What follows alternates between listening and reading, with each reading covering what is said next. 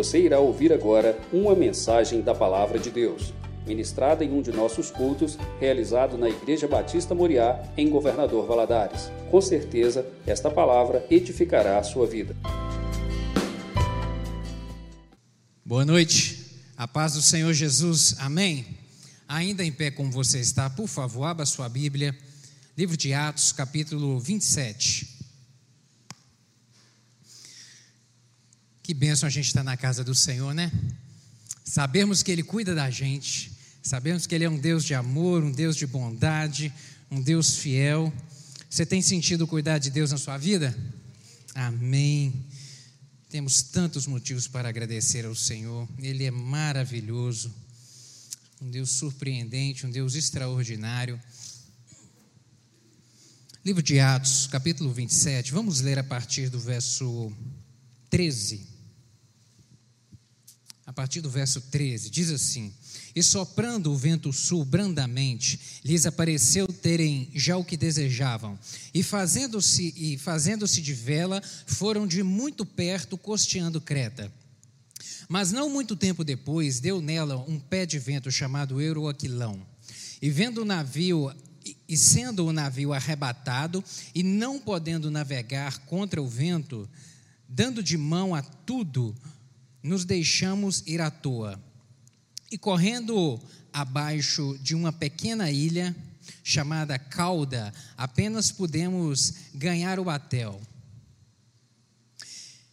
E levado este para cima, usaram de todos os meios, cingindo o navio e temendo darem à costa de Sirte.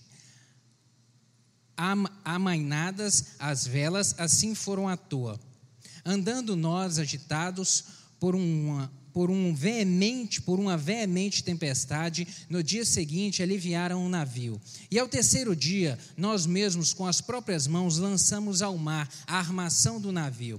E não aparecendo Havia já há muitos dias nem sol nem estrelas, e caindo sobre nós uma não pequena tempestade, fugiu-nos toda a esperança de nos salvarmos. Havendo já muito que se não comia, então Paulo, pondo-se em pé no meio deles, disse: Fora, na verdade, razoável, ó varões, ter-me ouvido a mim e não partir de Creta, e assim evitariam este incômodo e esta perdição. Mas agora vos admoesto a que tenhais bom ânimo, porque não se perderá a vida de nenhum de vós, mas somente o navio porque esta mesma noite o anjo de Deus, de quem eu sou e a quem eu sirvo, esteve comigo, dizendo: Paulo, não temas, importa que sejas apresentado a César, e eis que Deus te deu todos quantos navegam contigo. Portanto, ó varões, tem de bom ânimo, porque creio em Deus que há de acontecer assim como a mim me foi dito. É contudo necessário, irmãos, dar numa ilha quando chegou a décima quarta noite, sendo impelidos de uma e outra banda do mar Adriático, lá pela meia-noite, suspeitaram os marinheiros que estavam próximos de alguma terra, e lançando prumo, acharam vinte braças, passando um pouco mais adiante, tornaram a lançar o prumo e acharam quinze braças. E temendo ir dar em, algumas, em alguns rochedos, lançaram da popa quatro âncoras, desejando que viesse o dia. Somente até aqui já está bom. Feche os seus olhos, por favor. Vamos orar, pedir ao Senhor que aplique esse texto ao nosso coração. Pai, te damos graças por tua presença neste lugar, te damos graças pela liberdade que temos de invocar o teu santo nome e por termos o Senhor como nosso Deus, como nosso Pai, o nosso amigo, nosso companheiro. Pai, nessa hora que vamos meditar na tua santa palavra, eu lhe peço que o teu Espírito Santo comunique a ela a nós. Abra o nosso entendimento. Eu lhe peço que o Senhor abra os ouvidos do coração de cada um dos meus irmãos aqui, fale de uma maneira pessoal a cada um. Meu Deus, se houver alguém aqui por alguma razão angustiado ou preocupado, que o Senhor possa aquietar esse espírito nessa hora, em nome de Jesus.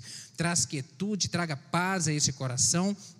Meu Deus amado, que sejamos alimentados nessa hora pela tua palavra, pois dela necessitamos, precisamos do Senhor e da tua direção a cada dia nas nossas vidas. Dá-me graça para transmitir essa palavra, pois eu dependo do Senhor, em nome de Jesus. Amém. Pode sentar, meu querido.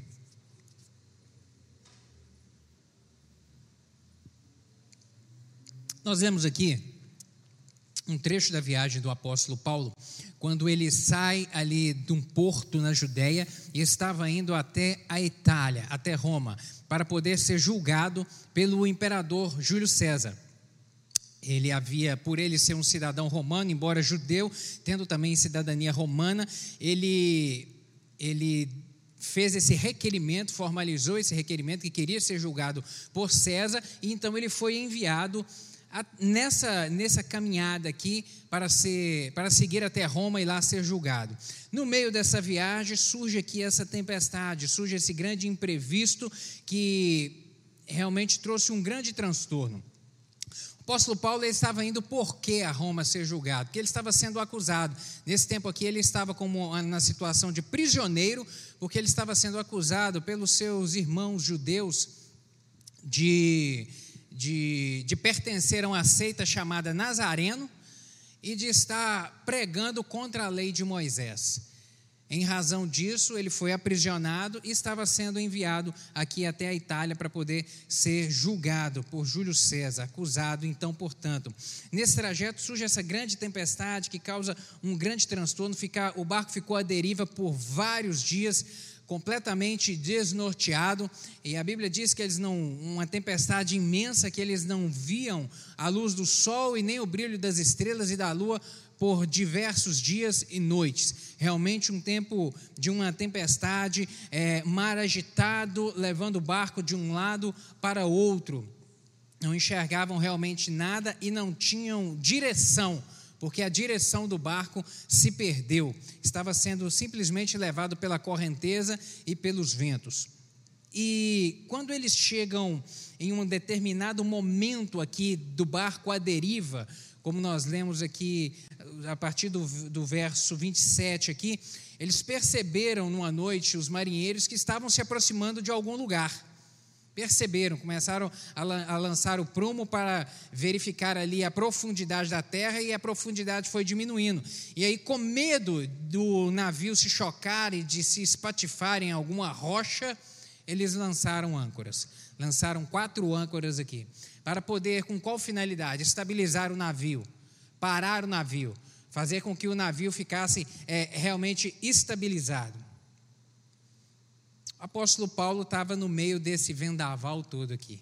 Um homem de Deus, um, realmente um servo do Senhor, um homem que amava a Deus, um homem que tinha um compromisso com Deus, um homem que levava Deus a sério, um homem que tinha uma missão.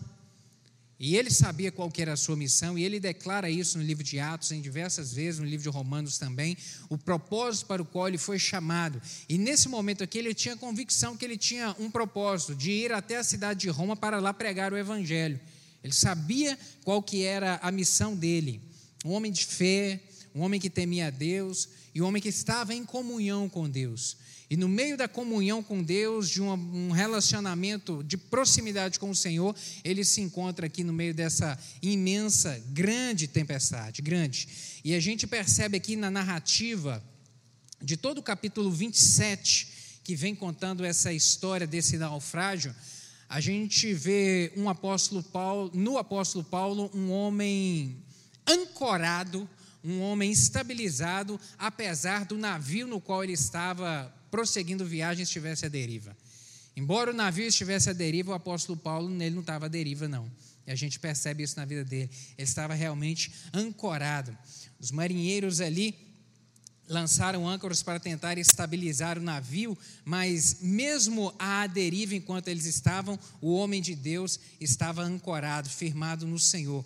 Âncora significa estabilidade, firmeza, âncora significa força. Âncora significa força. E nesta noite, é, meditando nesse texto aqui, eu gostaria de compartilhar contigo sobre essas âncoras sob âncoras, âncoras que nos sustentam. Quando eu olho aqui para a história do apóstolo Paulo e, e, esse evento do capítulo 27 aqui, eu vejo que ele tinha âncoras na sua vida que o ajudaram a, a permanecer estabilizado apesar do barco à deriva. E às vezes parece que o barco da nossa vida está à deriva, né? O vento sopra de um lado para o outro, as coisas assim ficam meio que inseguras para a gente Mas existem âncoras que podem nos estabilizar e que podem nos sustentar. O apóstolo Paulo aqui, ele tinha elas e ele fez uso delas.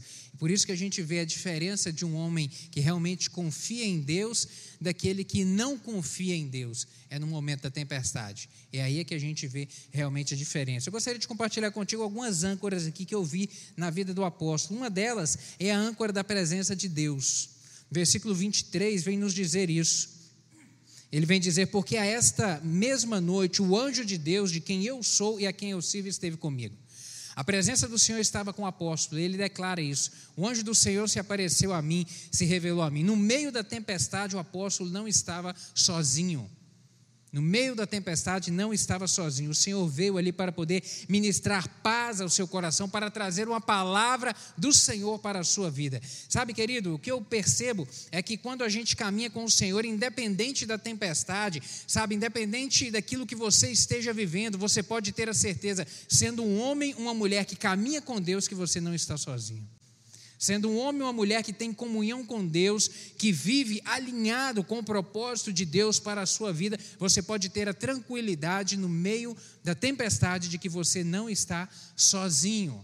Não está sozinho. E a por quê? Porque a palavra do Senhor nos garante isso. Mateus capítulo 28, verso 20, tem uma palavra de Jesus Cristo que é extraordinária, quando ele vem dizer: Eis que estou convosco todos os dias até a consumação dos séculos. Eis que eu estou convosco, eis que eu caminho contigo, eis que eu não te deixo, eis que eu não te desamparo. Em Hebreus capítulo 13, verso 5, vai dizer uma palavra que de maneira alguma te deixarei, nunca jamais te desampararei. O Senhor vem dizer isso para a gente de maneira alguma te deixarei. Olha, caminhe comigo, esteja comigo, que de maneira alguma te deixarei. Às vezes a gente não consegue perceber a presença do Senhor, mas não significa que Ele não está. Não significa que Ele não está. E aquilo que nos traz a segurança da Sua presença conosco é a paz a paz que excede a todo entendimento. No Salmo 23, verso 4, Davi vem dizer isso: ainda que eu ande pelo vale da sombra e da morte, não temerei mal algum, porque o Senhor está comigo, porque o Senhor me sustenta, porque o Senhor me segura pela mão, porque o Senhor me garante. A palavra do Senhor é claríssima a respeito dessa confiança que nós devemos ter em relação à presença do Senhor conosco. Aquele que tem o Senhor como seu Deus nunca enfrentará um instante da vida sozinho. Nunca enfrentará um instante sozinho. Sabe, querido, cada passo, cada vale, cada montanha, em cada momento a gente pode caminhar com a certeza de que o Senhor vai conosco. A sua presença caminha conosco. Segundo Coríntios capítulo 6, verso 16, tem uma palavra do próprio apóstolo Paulo onde ele vai dizer: "Porque vós sois o templo do Deus vivente, como Deus disse: Neles habitarei, e entre eles andarei, e eu serei o seu Deus, e eles serão o meu povo.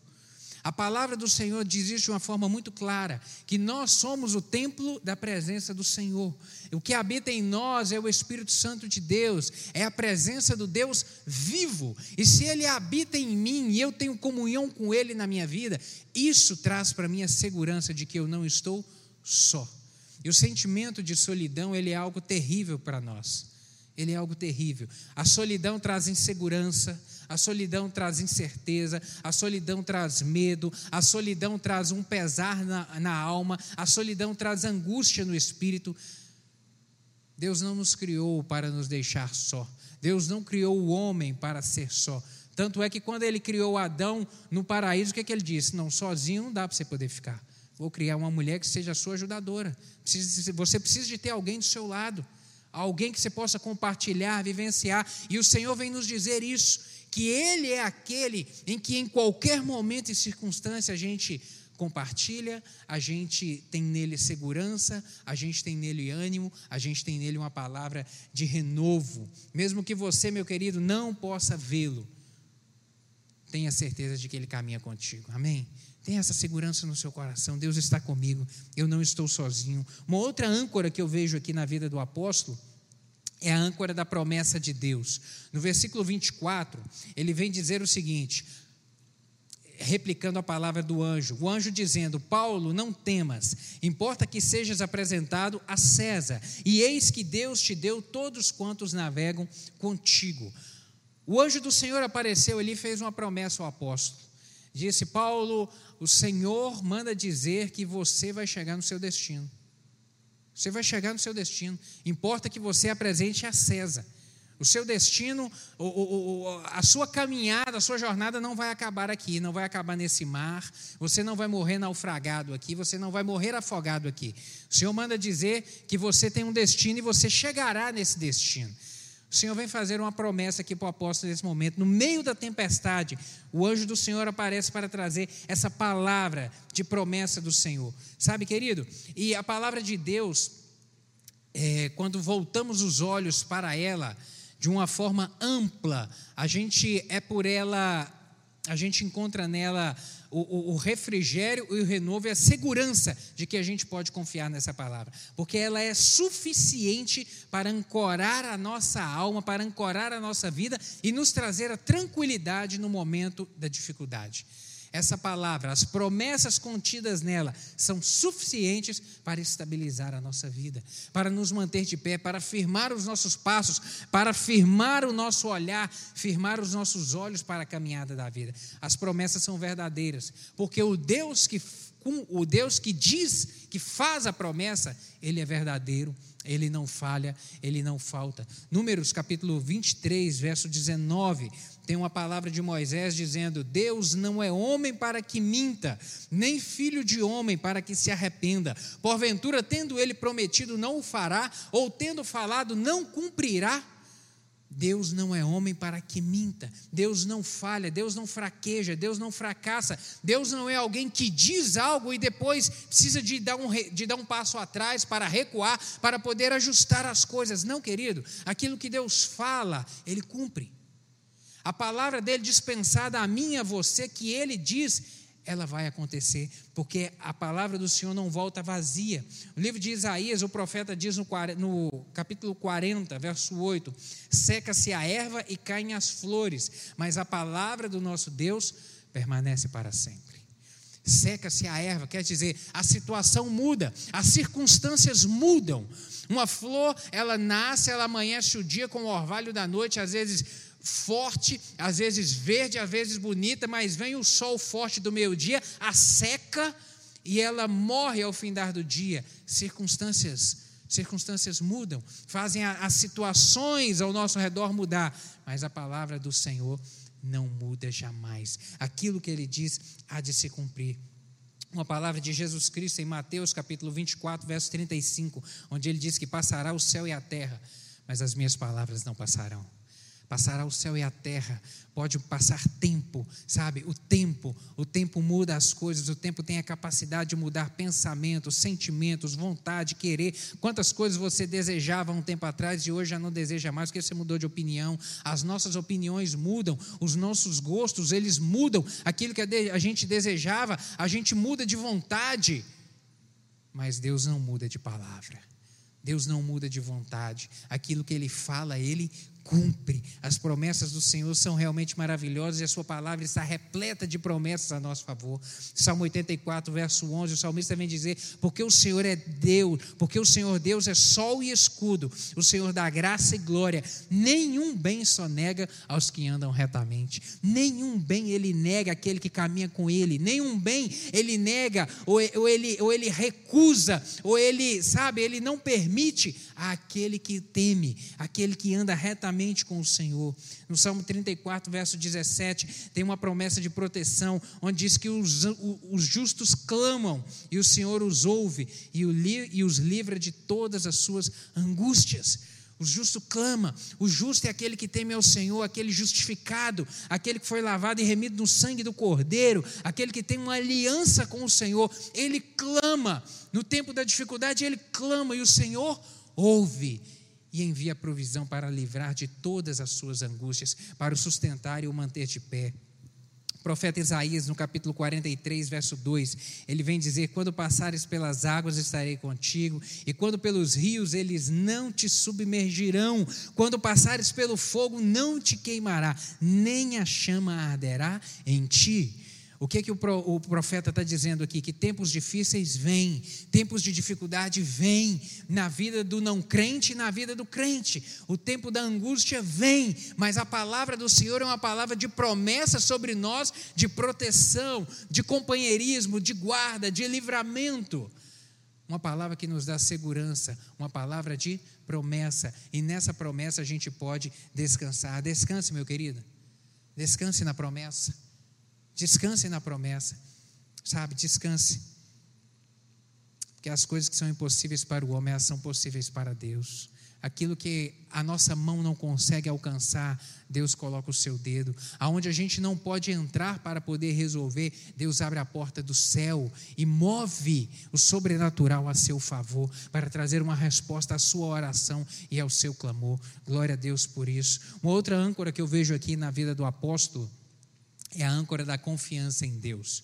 No verso 25 ele vai dizer: Portanto, varões, tem de bom ânimo, porque creio em Deus que há de acontecer assim como a mim me foi dito. Eu acredito naquilo que Deus me disse, eu acredito na promessa que o anjo me falou, naquilo que foi de palavra do Senhor a meu respeito, eu acredito. Isso que ele vem dizer. Sabe, querido, as promessas de Deus, elas só têm valor na vida daqueles que acreditam e que confiam que Ele é poderoso para cumpri-la. A promessa de Deus só tem valor se nós se você realmente confiar no seu coração que aquele que prometeu é poderoso para cumprir. Senão a promessa ela não tem sentido algum. Senão a promessa não vai trazer segurança nenhuma se você não crer que o Deus é poderoso para cumpri-la na sua vida. Que aquilo que ele disse, ele vai realizar. Sabe, a Bíblia está realmente repleta de promessas a nosso favor, mas compete a nós crermos tomarmos posse para que elas produzam efeitos na nossa vida, na nossa casa, no nosso relacionamento conjugal, dentro da nossa família, no nosso trabalho, na nossa vida financeira. A gente tem que crer na promessa, se apoderar dela, tomar posse dela, sabe, para realmente o Senhor operar a nosso favor. Marcos, capítulo 9, verso 23, uma palavra do Senhor Jesus que disse assim: E Jesus disse-lhe: Se tu podes crer, tudo é possível ao que crê. Se você pode crer, se você acredita, se você tem fé, tudo é possível ao que crê. Jesus Cristo não colocou uma exceção, Jesus Cristo não abriu um parêntese para trazer uma exceção. Não, ele diz: tudo é possível ao que crê. Aquilo que não compete a mim, aquilo que eu não tenho a capacidade, mas se eu crer, se eu clamar, se eu invocar, a palavra do Senhor vai nos dizer que Ele é poderoso para realizar. Ele é poderoso, Ele é maravilhoso, Ele tem autoridade nas Suas mãos. Salmo 37, versos 3 a 5, uma palavra do salmista maravilhosa que vai dizer: Confia no Senhor e faze o bem Habitarás na terra e verdadeiramente serás alimentado. Agrada-te do Senhor e ele satisfará os desejos do teu coração. Entrega o teu caminho ao Senhor, confia nele e o mais ele fará. Glória a Deus pela Sua palavra, que é riquíssima, essa palavra que enche o nosso coração, que diz para mim e para você que também há algo que nós temos que fazer. Deus libera a promessa, Deus libera a palavra a nosso favor, mas há algo que compete a nós. E o que compete a nós, Deus não faz. Compete a nós o que? Crer. Compete a nós acreditar, compete a nós confiar de que Ele é poderoso para cumprir a Sua palavra, de que Ele é poderoso para romper os grilhões, de que Ele é poderoso para ir à frente e abrir cada uma das portas que nós necessitamos. Essa é a nossa parte, querido, essa é a nossa parte. Nossa confiança ela está no Senhor. Nossa confiança não pode ser posta jamais em homens, nossa confiança não pode ser jamais posta em pessoas ou coisas, mas no Senhor, no Senhor, esperando nele. Os homens passam, o Senhor continua sentado no trono. Os homens passam, reis mudam, presidentes mudam, presidentes passam, governadores passam, Deus continua sentado no trono.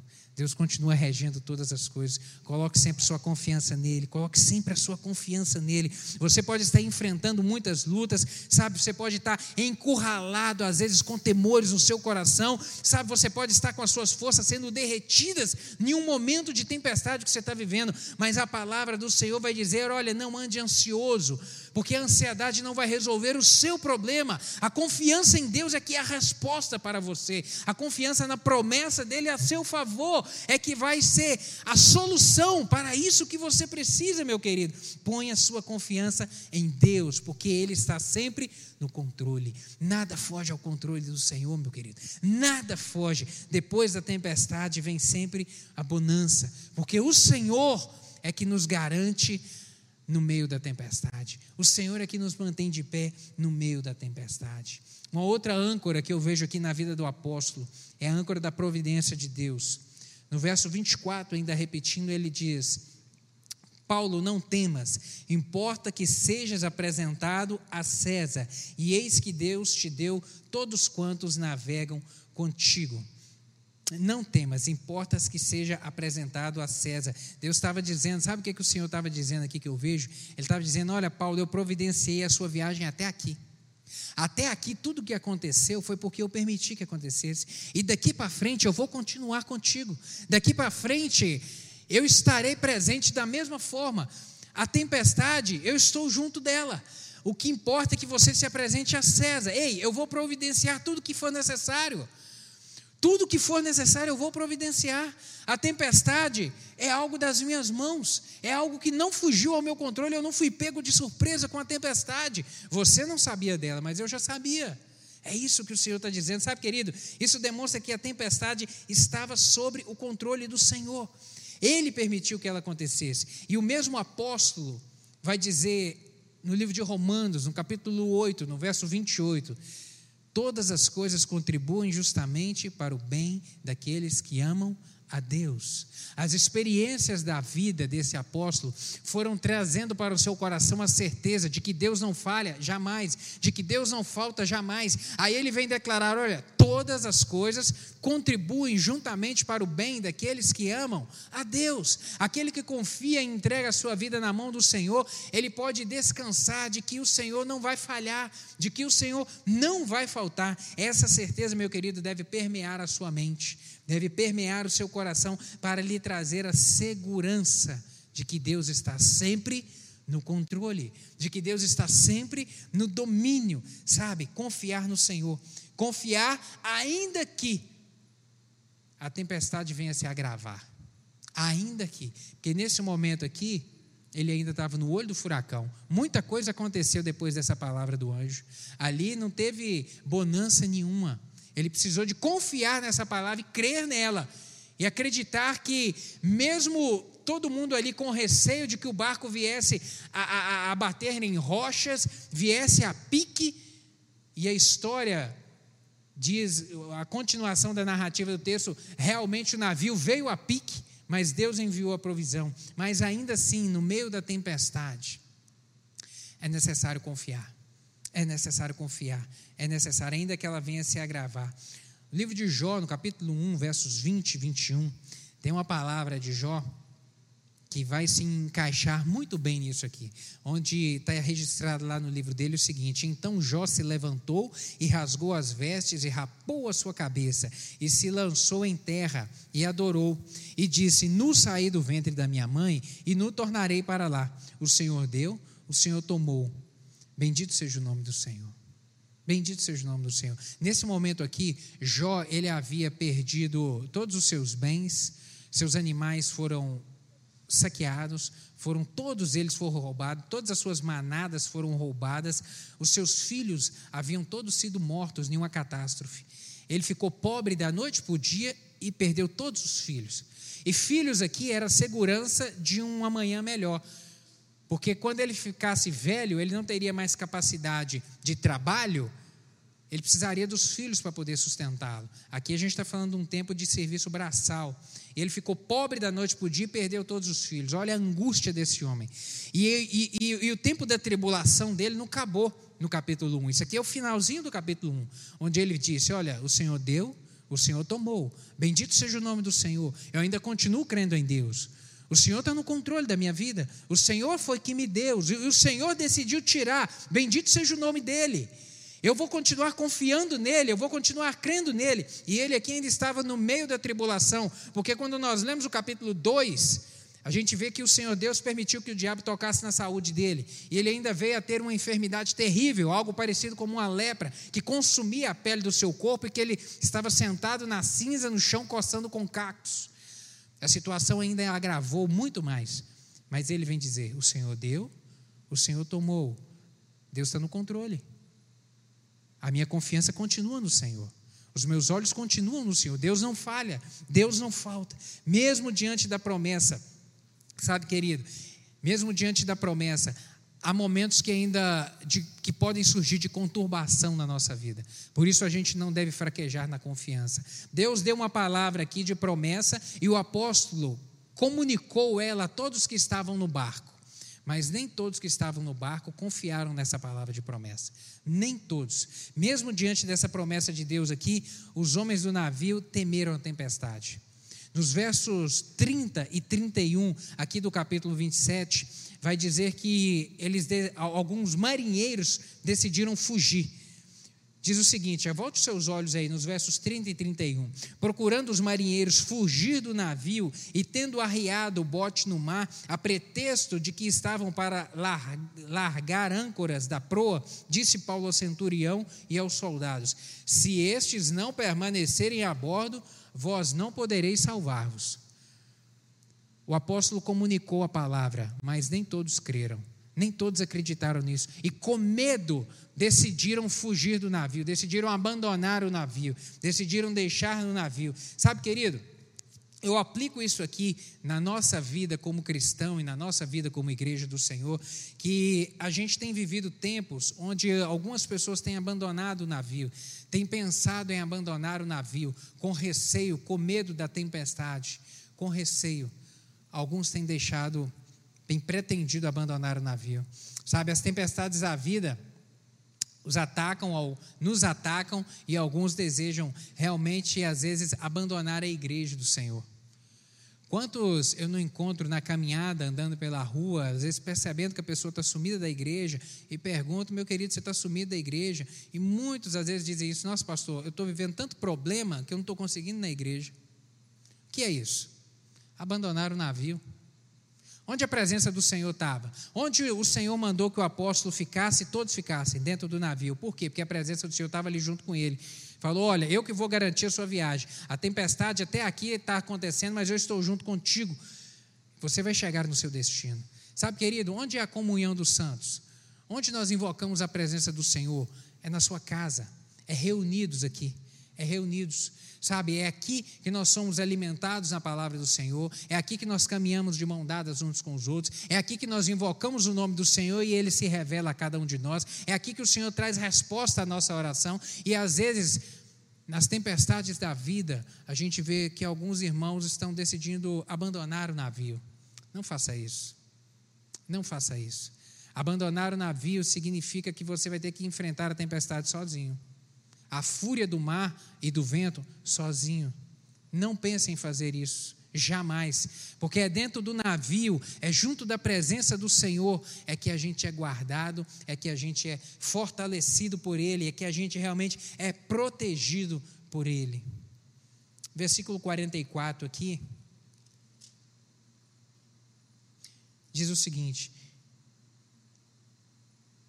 43. Mas o centurião, querendo salvar a Paulo, lhes estorvou é, deste intento e mandou que os que pudessem nadar se lançassem primeiro ao mar e se salvassem em terra, e os demais, uns em tábuas e outros em coisas do navio. E assim aconteceu que todos chegaram à terra a salvo. O navio naufragou.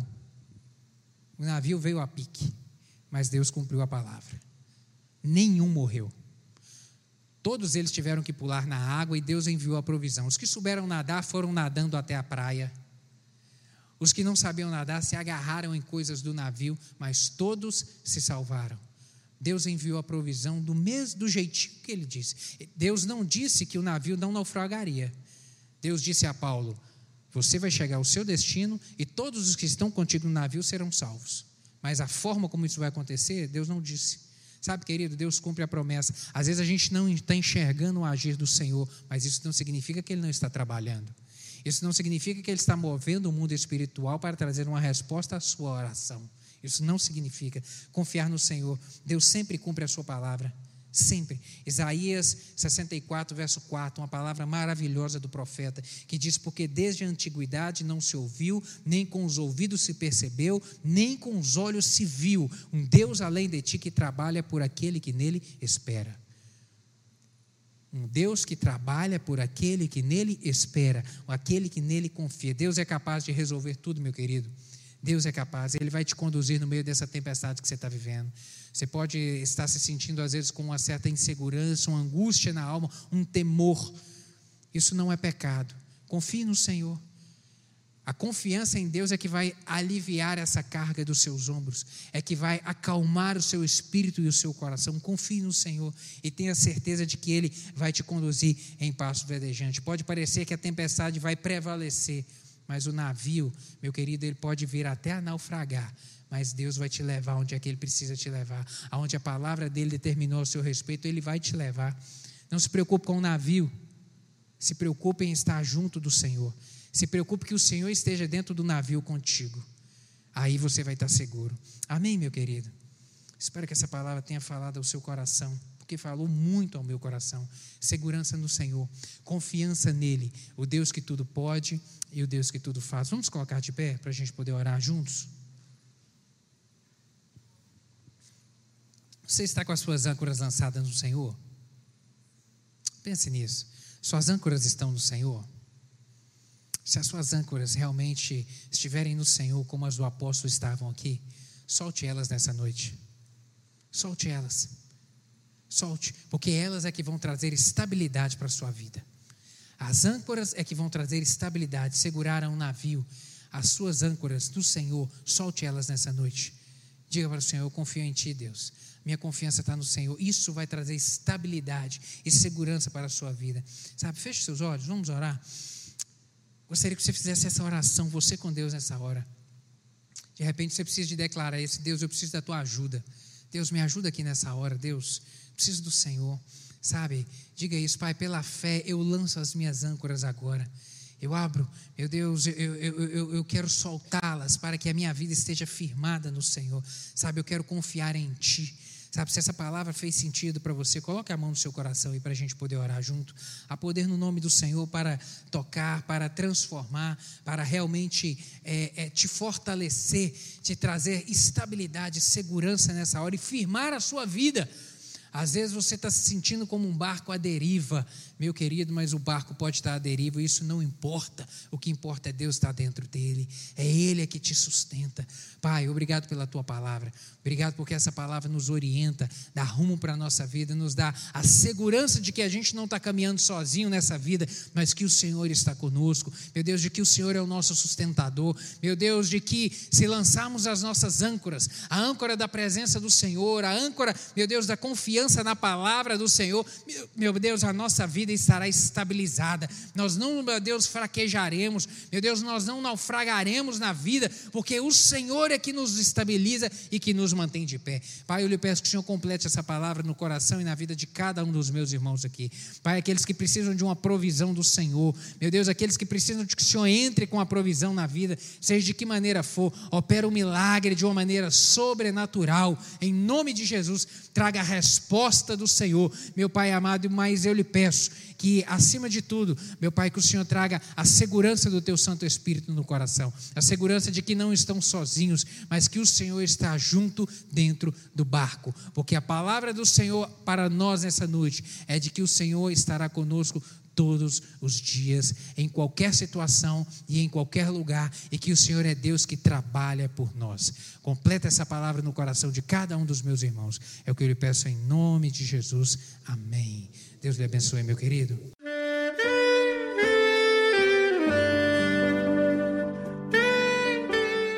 Querido amigo, Deus se interessa por você.